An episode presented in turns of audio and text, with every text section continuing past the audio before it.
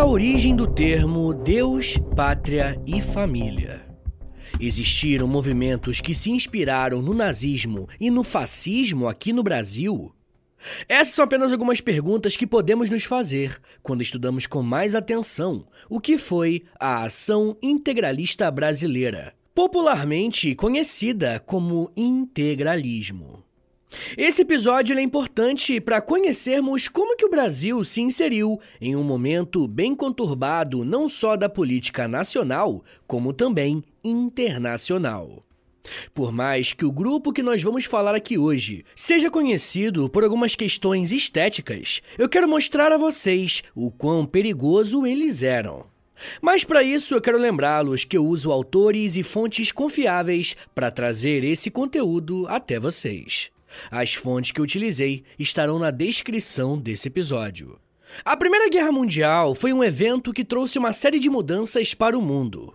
Na Europa, países como Itália e Alemanha viram crescer nos anos seguintes pós-guerra grupos que se traduzirão em movimentos autoritários como o fascismo na Itália e o nazismo na Alemanha.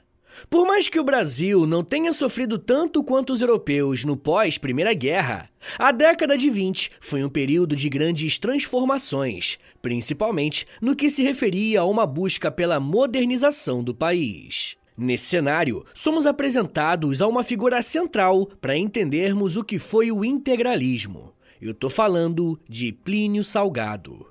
Plínio Salgado nasceu no interior de São Paulo, na cidade de São Bento do Sapucaí, em 1895. Desde muito pequeno, se envolveu com a política, mas principalmente com questões relacionadas à escrita. Plínio Salgado era um autodidata, então, em seus primeiros anos de juventude e vida adulta, ele passou a trabalhar como jornalista. Com 20 anos, Plínio fundou um jornal em sua cidade chamado Correio de São Bento. E em seguida já deu início à carreira política, em 1918. Foi nesse mesmo ano que aconteceu algo bem marcante na vida de Plínio Salgado. A essa altura, ele já estava casado e esperando uma filha, que nasceu e recebeu o nome de Maria Amélia Salgado. Porém, 15 dias após o nascimento da criança, sua esposa, Maria Amélia Pereira, acabou falecendo. Essa perda foi um grande baque para o Plínio e ele se tornou uma pessoa muito triste. Ainda sofrendo luto, ele se recusou a estudar filósofos materialistas e se agarrou com muita força a um movimento católico que buscava uma renovação no Brasil. Foi a partir de 1918 que Plínio Salgado vai se assumir enquanto um católico fervoroso, e isso mais na frente vai ser muito importante. Bom, apesar dessas perdas familiares, Plínio era alguém bem ambicioso e a vida no interior de São Paulo não seria o suficiente para ele. A partir dos seus textos no Correio de São Bento, ele recebeu um convite para ir para a cidade de São Paulo, no ano de 1920, para trabalhar no jornal Correio Paulistano, um jornal ligado ao Partido Republicano Paulista. Já em São Paulo, Plínio Salgado vai ter uma atuação em mais setores da sociedade. Além de ser um jornalista e indiretamente ligado ao PRP, Plínio Salgado vai tentar se consolidar em São Paulo como um intelectual. No início da década de 20, o Brasil vai viver a explosão do movimento modernista, que será marcado pela Semana de Arte Moderna de 1922. E talvez, provavelmente, você não saiba disso, mas o Plínio Salgado participou da semana de 22, mesmo que de uma forma bem mais discreta. Enquanto um escritor, Plínio Salgado e um parceiro chamado Menotti del Picchia vão aderir a uma ala do modernismo conhecida como Movimento Verde-Amarelo. O verde amarelismo acreditava que a arte brasileira deveria ser nacionalista, ou seja, rejeitar influências estrangeiras e buscar no próprio Brasil a inspiração para essa arte. Então, esse movimento vai entender que a figura do indígena é a representação do verdadeiro brasileiro. Além desse ponto, Plínio Salgado vai rejeitar as mudanças sociais que o Brasil estava passando e vai defender que a vida no campo era superior às cidades, uma vez que a modernização urbana estava levando a sociedade para o colapso moral.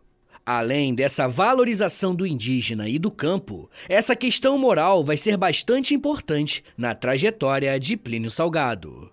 Ao longo da década de 20, ele vai continuar escrevendo textos políticos, mas agora com um viés artístico também.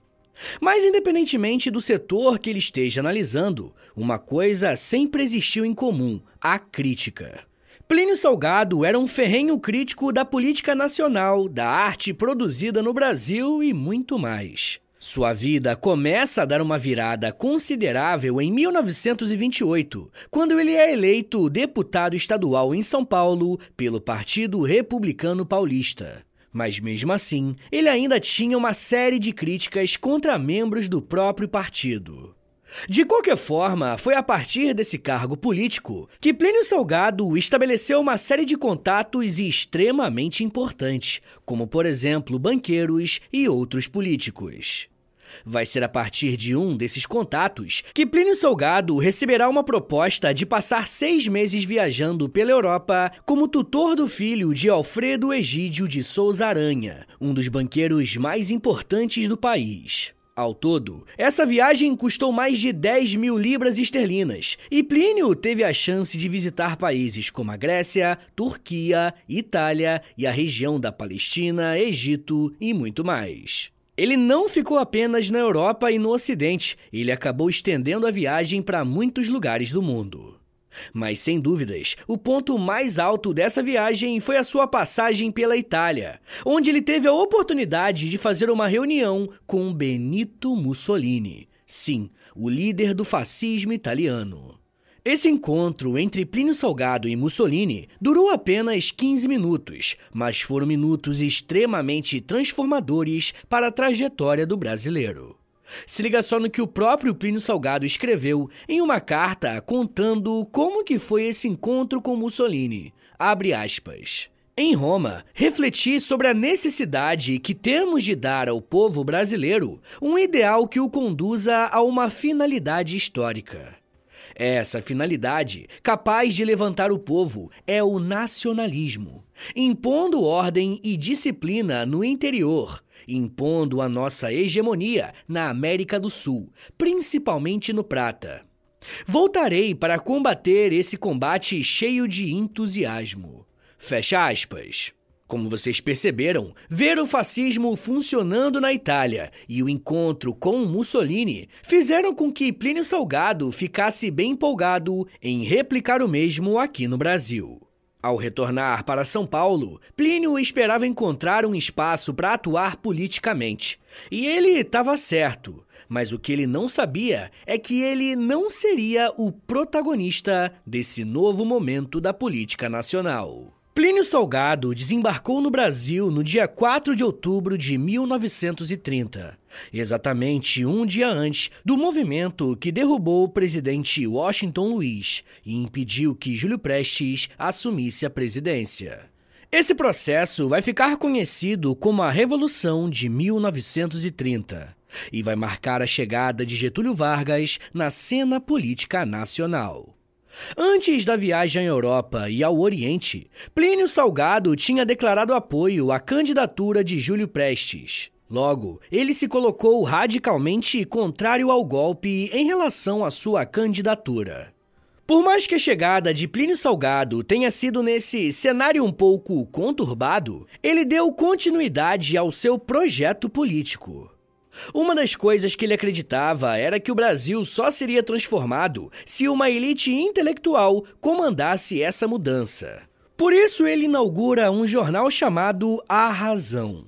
E vai ser a partir desse periódico que o Plínio Salgado vai refinar as suas ideias políticas. A essa altura, ele já era um crítico ferrenho do comunismo e também do liberalismo. Nos seus textos, Plínio Salgado se mostrava um grande admirador do fascismo italiano e, ao mesmo tempo, mudava de direção em relação ao apoio a Getúlio Vargas. Se no primeiro momento ele se colocou em oposição ao movimento que impedia Júlio Prestes de assumir a presidência, pouco a pouco ele foi sendo favorável ao governo provisório de Vargas. Em 1932, o jornal A Razão sofreu um ataque e foi completamente destruído. Porém, nesse mesmo ano, Plínio Salgado deu um passo importantíssimo para sua trajetória política ele criou um grupo chamado Sociedade de Estudos Políticos, a CEP. E vai ser a partir desse grupo que as ideias que Plínio defendia vão ganhar mais corpo, e a chegada de novos membros vai fazer com que esse movimento se expanda. A criação desse grupo veio em um momento muito bom para ter condição de colocar as suas ideias em prática. Os membros da CEP geralmente eram admiradores do fascismo e entendiam que o Brasil precisava de uma mudança radical na política. Entre as ideias defendidas pelos membros da CEP, nós temos o seguinte: o ultranacionalismo, uma crítica à velha política, o antiliberalismo, o anticomunismo e uma forte ligação com a religiosidade cristã. A partir das reuniões desse grupo, Plínio Salgado e outros membros redigiram um documento chamado Manifesto de Outubro, em 1932, que é entendido como uma das bases do integralismo. Podemos dizer que esse documento é a certidão de nascimento desse movimento. A partir do Manifesto de Outubro de 32, o grupo liderado por Plínio Salgado deixava de ser uma organização de debates e estudos para se tornar, de fato, uma organização política, a Ação Integralista Brasileira. O Manifesto de Outubro foi escrito com 10 capítulos, mostrando quais eram as bases desse movimento. Mas esse documento não tinha só os objetivos políticos do integralismo, também tinha algumas regras de conduta. A questão religiosa é tão importante e fundamental para esse movimento que a primeira frase do manifesto é, abre aspas, Deus dirige o destino dos povos. Fecha aspas. Como eu disse para vocês mais cedo, a religiosidade vai ser um ponto central não só da vida de Plínio Salgado, como também do integralismo. Serão os integralistas que vão popularizar o lema Deus, Pátria e Família, indicando quais os pontos que eles defendem. E aqui eu quero abrir um parênteses, tá? Essa frase em si é um problema? Olha, aparentemente não. Não tem nada de errado em acreditar em Deus, defender a sua pátria e a sua família. Agora, o ponto problemático tem a ver com a prática política do grupo que acredita nesse lema, tá ligado? Bem, como vamos ver mais pra frente, a Ação Integralista Brasileira era uma organização de extrema direita que defendia até a violência contra alguns grupos sociais. Mas daqui a pouquinho eu falo melhor sobre isso. Uma outra coisa importante sobre o integralismo é que não estamos falando apenas de uma expressão de militância política. Aos poucos, o integralismo foi se tornando uma forma de viver e ver o mundo. A ação integralista brasileira era bastante organizada. Eles tinham manuais de conduta, textos de circulação nacional que indicavam quais eram as crenças do grupo. Eles tinham também jornais e revistas para que os integrantes pudessem se informar através da liderança de Plínio e os seus aliados, além de, claro, encontrarem entretenimento. No quesito social, a simbologia era algo muito importante. Por isso, todo membro da A e B deveria ser identificado com um uniforme que era composto por camisas verdes, calça e gravata pretas. Se liga no que o historiador Leandro Pereira Gonçalves e Odilon Caldeira Neto vão dizer sobre essa relação com símbolos. Abre aspas. Caso algum integralista vestisse a camisa para consumir álcool, dançar, jogar bola ou mesmo apresentá-la em desalinho, seria punido com uma falta disciplinar grave. Em hipótese alguma, a camisa verde seria uma fantasia de carnaval, era a proibição máxima. Se um membro fosse preso, esse integralista deveria pedir licença para retirar a sua camisa, salvo no caso de prisão política, quando deveria ostentá-la com orgulho. A camisa verde era um elemento moralizador, assim como aquele que a vestisse. O uniforme era entendido como um elemento de supressão de qualquer diferença, agrupando todos os membros num bloco ordenado e integral. Fecha aspas. Por esse motivo, os integralistas eram conhecidos como os camisas verdes, em uma referência direta aos camisas negras, grupo paramilitar que dava sustentação política e militar a Benito Mussolini lá na Itália.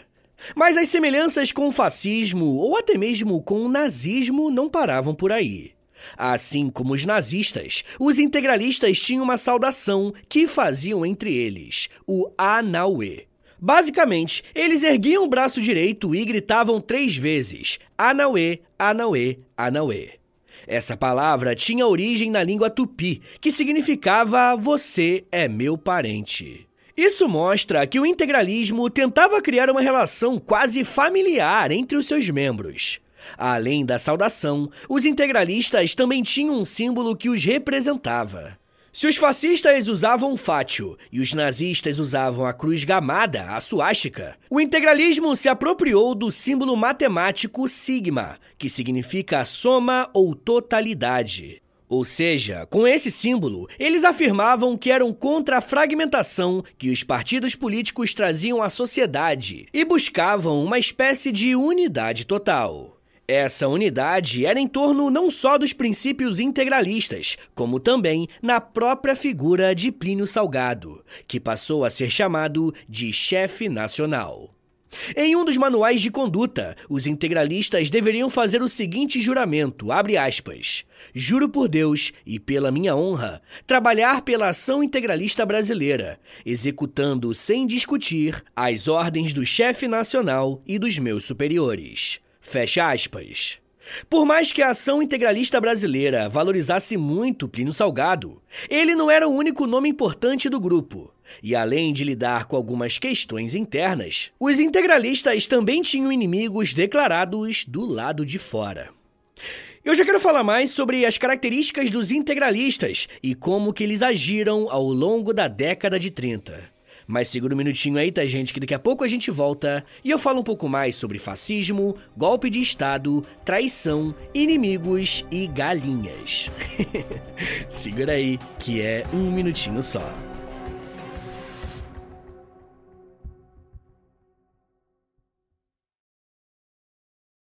Pessoal, eu queria pedir um favor que vai ajudar muito o meu trabalho e não vai custar nada para vocês. O História em Meia Hora é um podcast exclusivo Spotify. E para essa parceria continuar sendo frutífera, os números são importantes. Por isso eu queria te pedir para clicar em três coisinhas aí no seu Spotify. Primeiro, nas estrelinhas. Dá cinco estrelinhas aí pra gente na avaliação, por favor, porque a avaliação é o que mais ajuda o podcast a chegar em outras pessoas. Segundo, já aproveita e clica em seguir. E se você quiser receber no seu celular um aviso de quando tem episódio novo, clica também no sininho. Mas claro, só se você quiser. Obrigado de coração pela ajuda e continue com o episódio.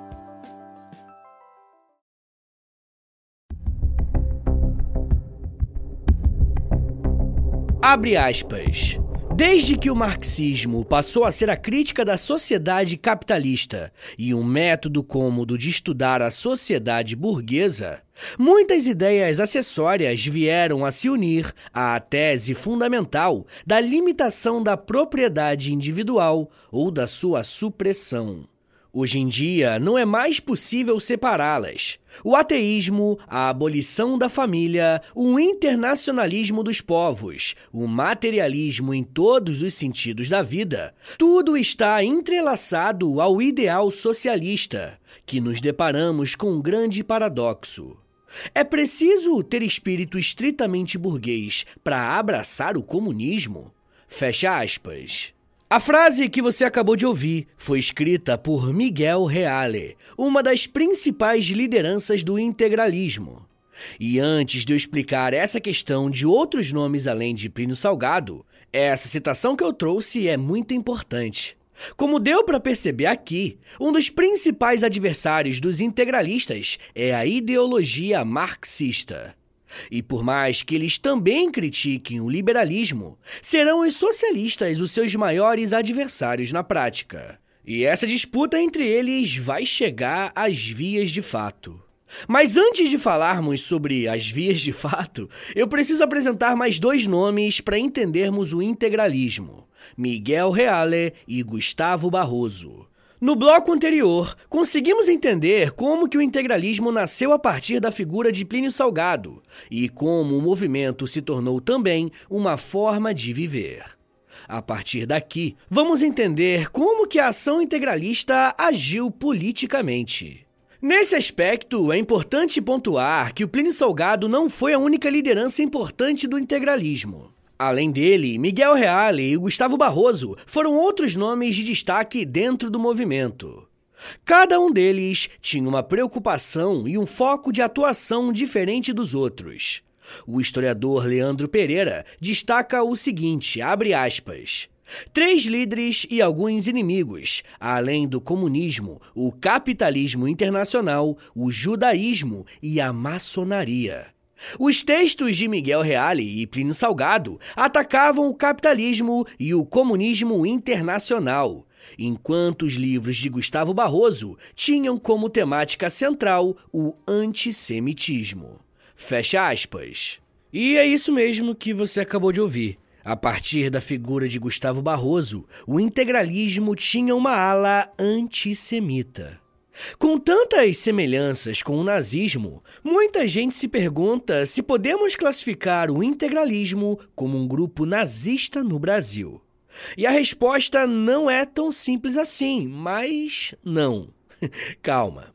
O integralismo não deve ser visto como uma célula nazista no Brasil, mesmo eles tendo uma saudação com um braço erguido ou existindo uma ala que odeia judeus dentro da organização.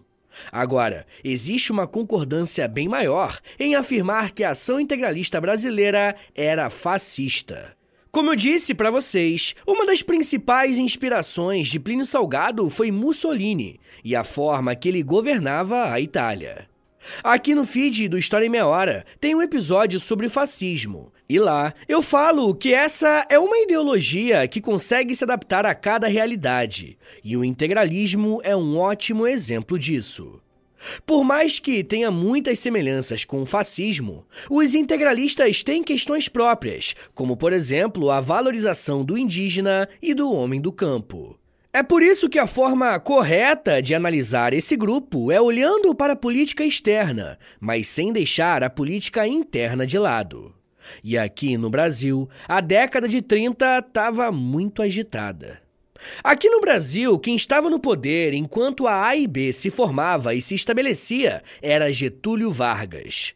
Vargas governou entre 1930 e 1932, de maneira provisória. E a partir de 1934, o seu governo se tornou constitucional. Por mais que existam muitas críticas a respeito da figura de Vargas, ele soube muito bem equilibrar os diferentes interesses que estavam presentes na política brasileira. Como os integralistas representavam uma força política alinhada à direita, Vargas via com bons olhos o embate que eles tinham com o seu inimigo declarado, o socialismo. E na década de 30, uma das forças que representava essa ideologia era a Aliança Nacional Libertadora, a ANL. Socialistas e integralistas eram abertamente inimigos, e muitos historiadores afirmam que o integralismo foi muito bem instrumentalizado por Vargas, principalmente quando o objetivo era combater a ANL.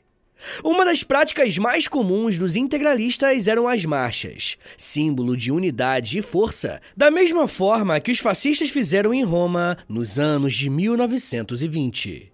Em 1934, os integralistas tinham agendado uma marcha na Praça da Sé, em São Paulo, para comemorar os dois anos de existência do movimento.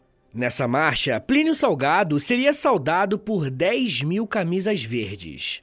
E ao ficarem sabendo desse evento, grupos como a Frente Única Antifascista, que era composta por anarquistas, sindicalistas, antifascistas independentes, o Partido Comunista Brasileiro e a ANL, decidiram atrapalhar os planos dos camisas verdes. O confronto entre esses dois grupos era óbvio, tanto que o governador enviou uma tropa de 400 homens para escoltar a marcha integralista. Porém, mesmo com a ação policial, o confronto aconteceu na Praça da Sé. Não se sabe quem atirou primeiro, mas a partir dali foram centenas de disparos, mortos e muitos feridos. Como o clima era altamente polarizado, diversas narrativas foram criadas. Miguel Reale, um dos líderes integralistas, disse o seguinte, abre aspas, na Praça da Sé, quando do alto do antigo edifício Santa Helena fuzilaram a milícia integralista que, desarmada, vestia pela primeira vez a camisa verde com a morte de dois operários. Sobre esses homicídios nem sequer foi instaurado o inquérito policial. Fecha aspas. E aqui eu destaquei esse trecho porque o Reale fala que eles estavam desarmados, claramente colocando A e B como vítima. Porém, sabemos que isso não era verdade. Eles estavam sim armados. Por outro lado, a sindicalista Lélia Abramo disse o seguinte sobre o ocorrido, abre aspas. Enfrentamos com armas nas mãos ou sem elas a organização fascista integralista, comandada por Plínio Salgado. Os integralistas estavam todos fardados, bem armados, enquadrados e prontos para uma demonstração de força, protegidos pelas instituições político-militares getulistas e dispostos a tomar o poder. Fecha aspas. Apesar de diferentes narrativas, esse confronto na Praça da Sé entrou para a história a partir da publicação na primeira página do Jornal do Povo, na edição de 10 de outubro de 1934, com a seguinte manchete: Um integralista não corre, voa. Embaixo da manchete tinha uma foto de um militante integralista atrás de um poste, enquanto vários outros estão no meio da praça abaixados, se protegendo dos tiros. Vai ser a partir dessa manchete que os integralistas vão receber o apelido pejorativo Galinhas Verdes. Esse confronto foi determinante para a vertente anticomunista da ação integralista brasileira ganhar muita força dentro da ação. Porém, eu preciso lembrar vocês que os integralistas não eram os únicos opositores do comunismo, uma vez que, nesse período, havia um inimigo muito mais sólido aos comunistas: o presidente do Brasil, Getúlio Vargas. Durante boa parte do seu governo, Vargas tolerava os integralistas, mas combatia com bastante força os grupos socialistas. Nesse arranjo político, Plínio Salgado tentava se aproximar de Vargas para tirar algum ganho político dessa situação. Os integralistas queriam chegar ao poder de fato, sem precisarem de um intermediário. Um caminho possível para isso eram as eleições presidenciais, que deveriam acontecer em 38. E a A e B até fez uma eleição interna para decidir quem iria representar o movimento nas eleições. E sem muita surpresa, Plínio Salgado foi escolhido com 846 mil votos. Gustavo Barroso ficou em segundo lugar com 1.397. E Miguel Reale em seguida com 164 votos. Mas esse clima eleitoral e de campanha política não durou muito tempo porque no dia 10 de novembro de 1937, Vargas aplica um golpe de Estado para se manter na presidência. Esse golpe de Vargas foi motivado por um discurso fortemente anticomunista que havia crescido no país. Em 1935, houve uma tentativa de golpe contra o Vargas, sob a liderança da Aliança Nacional Libertadora, em um movimento que ficou conhecido por Intentona Comunista.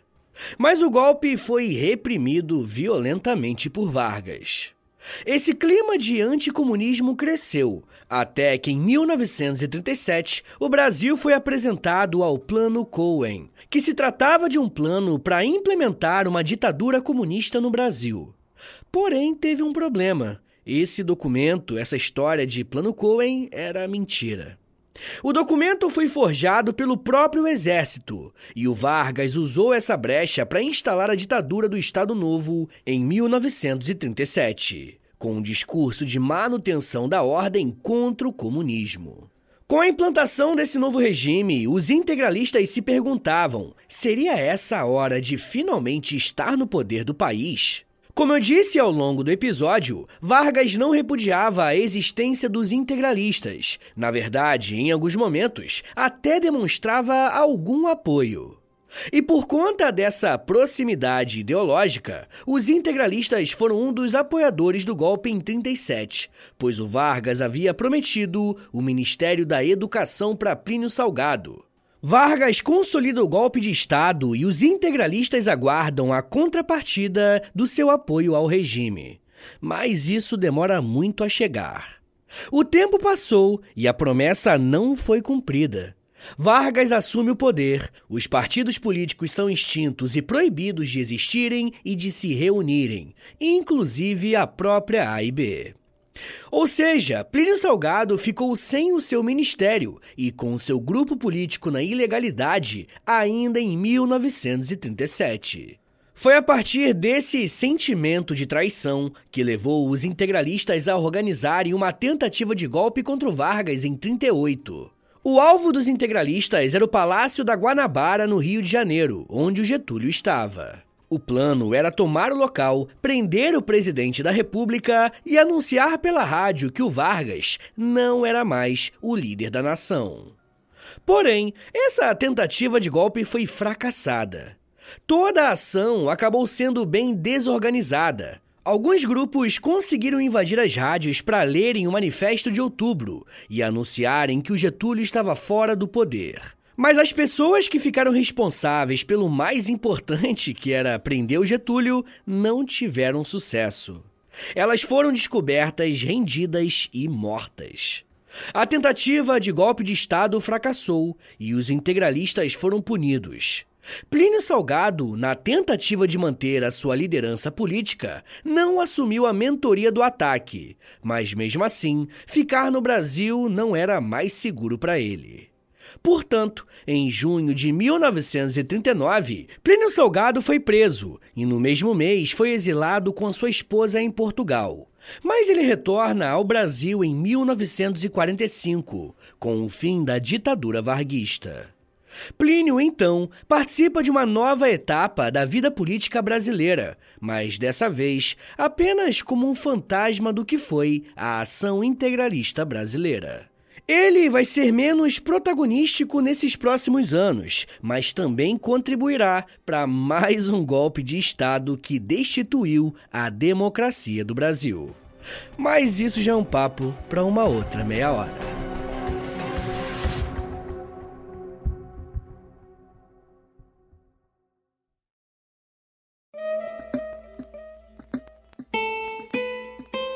Senhores, muito obrigado por terem vindo até aqui. Meu nome é Vitor Soares, eu sou professor de História. E você acabou de ouvir o História em Meia Hora. Rapaziada, dá uma moralzinha aí, compartilha esse episódio, por favor. Posta nos stories do Instagram e aí me marca no arroba História em Meia Hora. Ou você pode também postar no Twitter e aí você me marca no arroba H30podcast. Que aí eu já te mando uma mensagem agradecendo, tá bom? Se você gosta do História em Meia Hora, se você quer ver esse podcast por muito tempo de pé ainda, toda quarta e todo sábado, lançando episódio novo, bonitinho, dá uma chance pro nosso apoia-se, rapaziada. Por favor, entre em apoia.se barra História em Meia Hora, porque lá tem quase 100 episódios exclusivos para quem apoia. E claro, né, quando você apoia hoje, você tem acesso a todos eles. E todos os que vão sair enquanto você for apoiador, tá bom? Também tem Clube do Livro, tem conteúdo diário no Instagram, depende do nível lá, né, do, do plano que você assinar lá no Apoia-se, beleza? Mas claro, né? Eu só quero que você assine caso você queira e possa ajudar, tá bom? Rapaziada, o História Meia Hora também tem a parceria com a Loja, tá bom? L-O-L-J-A, Loja. Entra no site deles, é loja.com.br, digita História Meia Hora, que você vai ser transportado aí tecnologicamente pra nossa lojinha, tá? Tem camiseta, moletom, tem vários produtos bem legais, tudo original do História Meia Hora, tá bom? E óbvio, né? Quando você compra uma roupa dessa, você fica gatão, gatona e ainda ajuda o meu trabalho. Mas rapaziada, se você quiser mandar um e-mail para mim, quer falar comigo pra alguma coisa, anota aí meu e-mail e o meu Pix. Qualquer valor é mais do que bem-vindo, agradeço demais. É historiaemmeiahora@gmail.com. Uma coisa que eu vou te pedir agora, isso aqui não custa nada, tá bom? É de grátis, pô, é só um minutinho da tua vida aí, não custa nada. Eu te dou tantos minutos, tantas, tantas meia horas aí de, de estudo, pô, pelo amor de Deus. Dá uma moralzinha aí, clica no, no perfil do Spotify, aí do História Meia Hora, clica em cinco estrelinhas para você avaliar o nosso podcast em cinco estrelinhas, depois você clica em seguir e por último você clica no sininho, que o sininho vai enviar uma notificação pro seu celular quando tiver episódio novo. Eu também quero te convidar a conhecer o meu outro podcast, é o História pros Brother, que eu faço com Alexandre Níquel. Também é de história, mas é mais de humor, hein? Pelo amor de Deus. é uma pegada um pouco diferente daqui, tá bom? Então é isso, gente. Me siga nas redes sociais. É arroba no Twitter, no Instagram e no TikTok. Eu tô sempre lá no TikTok fazendo os videozinhos educativos.